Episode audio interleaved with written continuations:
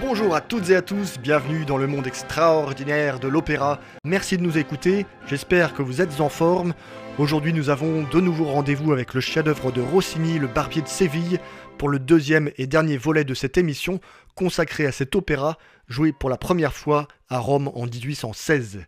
Nous allons retrouver à Séville les personnages du fameux Figaro, le barbier, factotum de la ville, qui connaît tout le monde, qui arrange les coups avec gouaille et malice.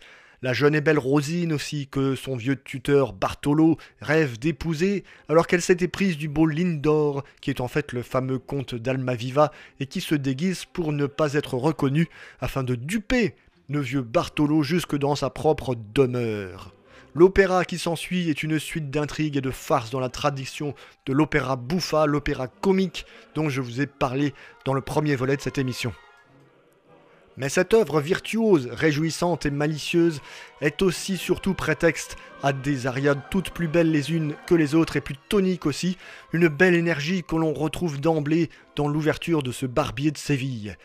Les ouvertures d'opéra, ce sont des pièces symphoniques de premier ordre qui sont souvent très connues, des sortes de génériques qui plantent le décor, l'ambiance de l'œuvre qui va suivre, et en ébauchent aussi, souvent, les thèmes principaux.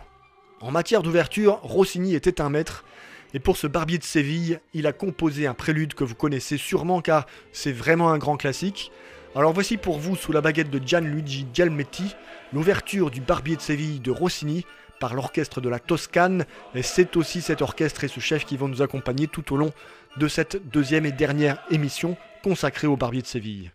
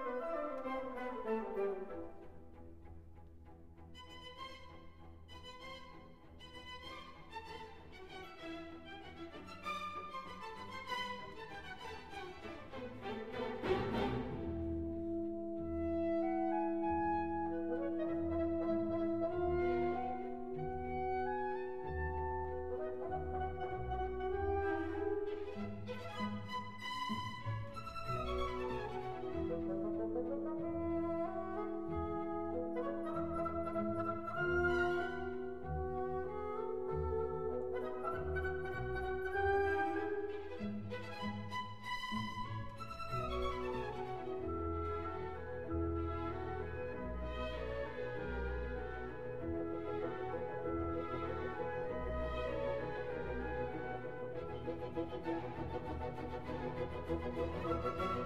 you.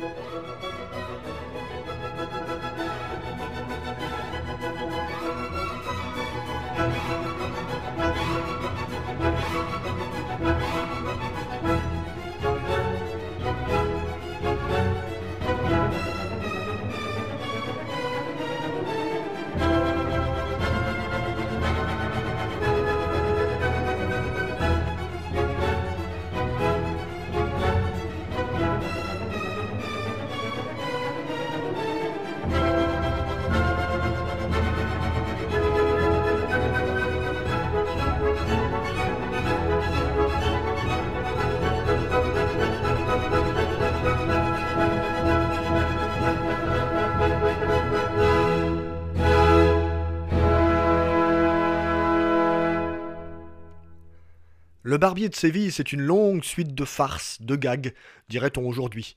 Le comte d'Almaviva va user de tous les stratagèmes et déguisements pour duper le tuteur de Rosine et pouvoir épouser sa belle, aidée par Figaro. L'œuvre est tirée de la trilogie de Beaumarchais, dont Mozart a quelques années plus tôt lui aussi tiré ses fameuses noces de Figaro.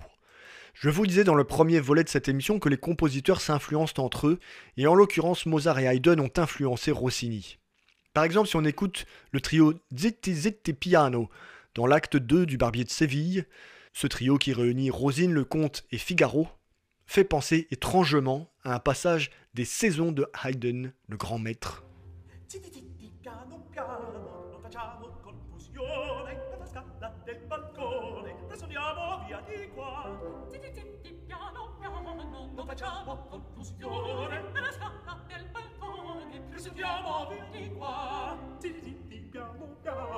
facciamo confusione per scala del balcone presidiamo via di qua per scala del balcone presidiamo via di qua.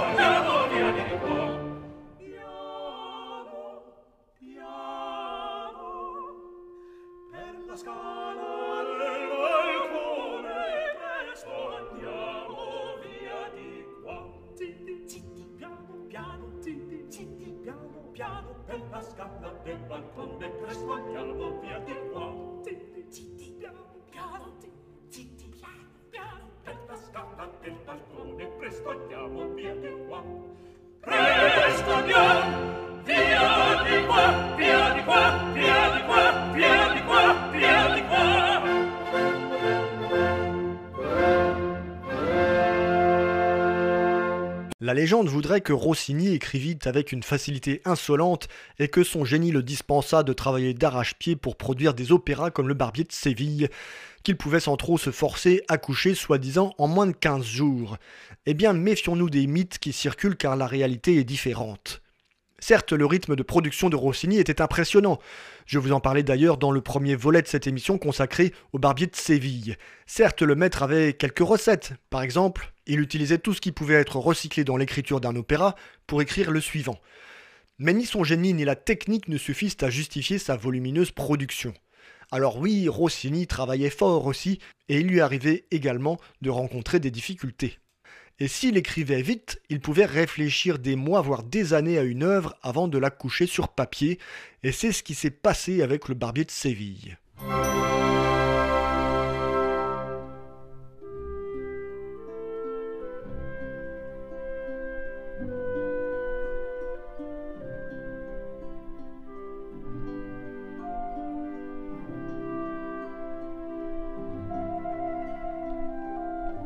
Revenons donc sur la jeunesse de cet opéra.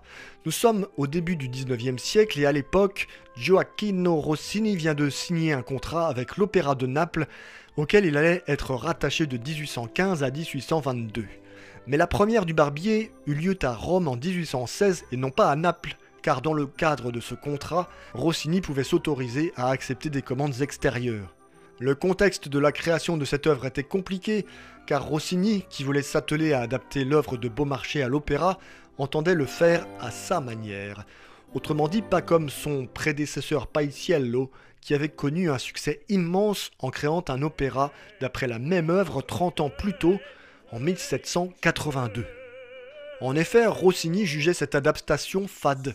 Mais les partisans de Paisiello pouvaient se montrer violents et Rossini ne voulait pas les défier ouvertement, ni défier le vieux maître en annonçant l'écriture de son propre barbier de Séville. Et oui, à l'époque, l'opéra, c'est quelque chose qui passionne les foules.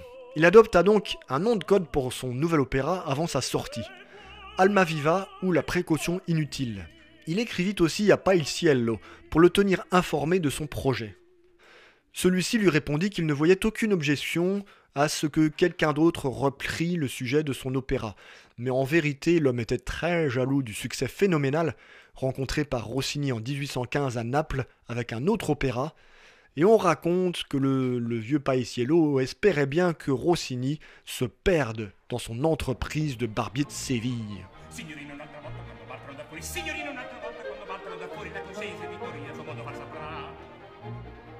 Signorino un'altra volta quando battono da fuori, signorino un'altra volta quando battono da fuori, la consegna se vittoria solo da saprà.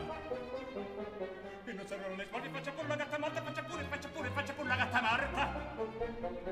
Cospetta per quella porta, cospetta per quella porta, ne mellare, ne mellare, ne mellare, trabotrà.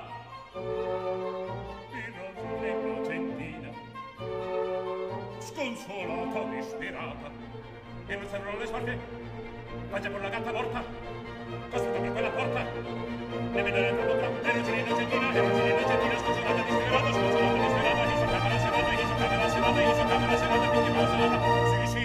sì, sì, sì, sì, sì, sì, sì, sì, sì, sì, sì, sì, sì, sì, sì,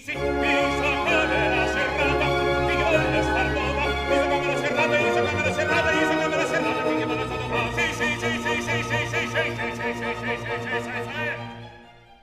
Nous venons d'écouter Bartolo, le vieux tuteur de Rosine, jurant qu'il fera tout pour que Rosine reste cloîtrée et ne voit plus personne avant qu'il ne l'épouse. On devine, rien qu'en l'écoutant, combien Rossini se moque de lui, et le public avec. Contexte difficile donc pour le jeune Rossini, écriture très réfléchie qui prit au final plus d'un mois, ce qui est certes rapide, mais pas 15 jours comme le voudrait la légende, et succès très incertain dans l'immédiat. En effet, la création de son Barbier de Séville en 1816 fut un fiasco. Trop décalé, trop nouveau, trop différent de la vieille école, trop radicalement comique, trop déconcertant dans l'ensemble, bref. Si aujourd'hui le Barbier de Séville est extrêmement populaire, si l'histoire a donné raison au compositeur italien au point qu'il en ait quasiment éclipsé le nom de Paisiello, N'oublions pas que du vivant de Rossini, la réalité est beaucoup moins réjouissante et la réaction du public alors est hostile. Pourtant, la partition est brillantissime, en témoigne le final de l'acte 1 tout en mélodie, puissance, énergie et virtuosité, c'est du pur Rossini. Et je voudrais, avant qu'on écoute ce passage, vous en lire les paroles pour que vous compreniez bien l'histoire. Nous en sommes au moment à la fin de cet acte 1 où tout le monde devient un peu fou en fait, puisque euh, les dupeurs, comme les dupés, ne savent plus trop bien où ils en sont. La, la situation est partie un peu dans tous les sens, et plus personne ne la contrôle vraiment. Ce qui fait qu'à l'arrivée, tout le monde chante. Il me semble que ma tête est tombée dans une forge et que jamais ne cessera des enclumes résonnantes, le vacarme grandissant, frappant tour à tour l'une et l'autre, des marteaux horriblement lourds font d'une harmonie barbare résonner voûtes et murs et le malheureux cerveau, étourdi, abasourdi, ne raisonne plus, se trouble et réduit à la folie. Une joyeuse folie.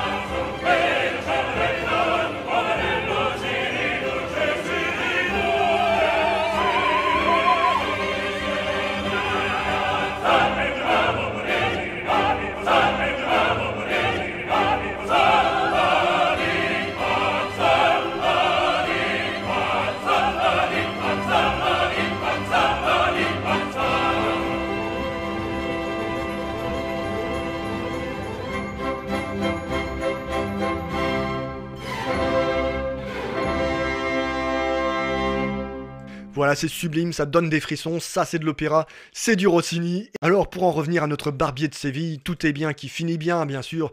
Les affreux Bartolo et Basilio sont dupés, Rosine et Almaviva sont enfin mariés. Et par qui? Par le notaire que Bartolo, le dindon de la farce, avait lui-même mandaté pour épouser Rosine. Pour illustrer mon propos, j'ai choisi de vous faire écouter des extraits du Barbier de Séville enregistré chez EMI par l'orchestre de Toscane dirigé par Gianluigi Gabbiani. Et franchement, cette édition est très très belle. Et c'est encore avec euh, cette belle édition de l'opéra de Rossini que je voudrais vous laisser. Écoutons donc le joyeux final de l'acte 2, la toute fin de l'opéra, où les mariés peuvent enfin laisser éclater leur amour au grand jour. Portez-vous bien et viva l'opéra